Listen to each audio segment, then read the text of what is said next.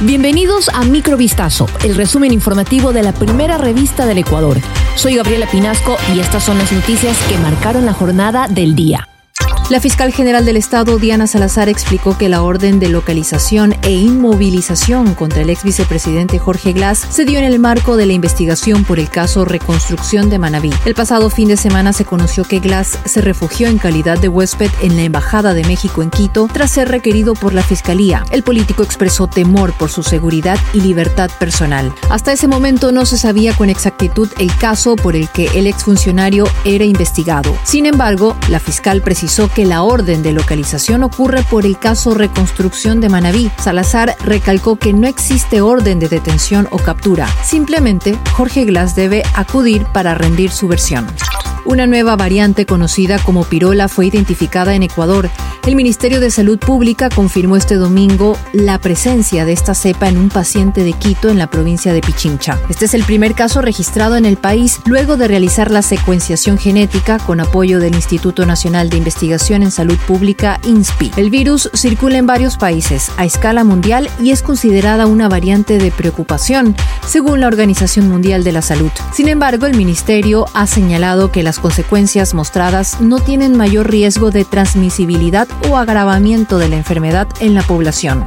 Los cortes de luz se suspenderán en Ecuador este martes 19 de diciembre debido al aumento de lluvias en la zona austral, según informó el Operador Nacional de Electricidad. La institución explicó que en la zona alta de Azuay hubo múltiples lluvias, lo que permitió un aumento significativo en los caudales de los embalses de las centrales Paute Molino y Mazar. Sin embargo, el Operador Nacional de Electricidad recalcó que a pesar del incremento en los caudales, los cortes de energía programados para diciembre continuarán para que las reservas hídricas no disminuyan y así prever el mantenimiento de la central Coca-Codo Sinclair. La institución evaluará técnicamente la evolución de las condiciones hidrológicas del país para definir la programación de cortes de los siguientes días.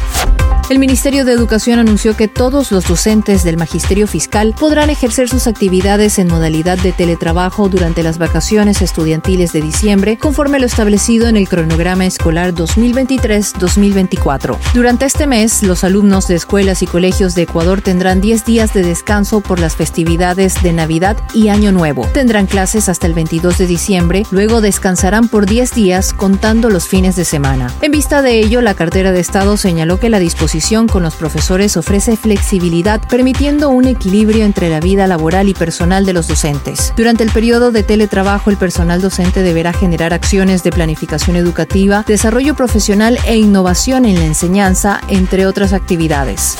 Un maullido fue la señal de alerta para que unos policías descubrieran el maltrato del cual era víctima un gato que estaba encerrado dentro de un auto estacionado en Estados Unidos. Luego de rescatarlo, fue sometido a una serie de análisis que dieron positivo en metanfetamina. Ocurrió el pasado 11 de diciembre en un suburbio de la localidad de Salt Lake City. Un grupo de policías se percató de un vehículo en cuyo interior estaba un hombre y una mujer acostados. Los agentes además escucharon un maullido en la parte de atrás que los alertó. Al hacer la revisión encontraron a un gato siamés de seis semanas de edad dentro de un recipiente plástico para guardar alimentos y cubierto con cinta adhesiva. Una vez que lograron abrir el envase descubrieron que el animal estaba cubierto de sus heces y que no pesaba más de medio kilo. En el auto también habían restos de varias drogas.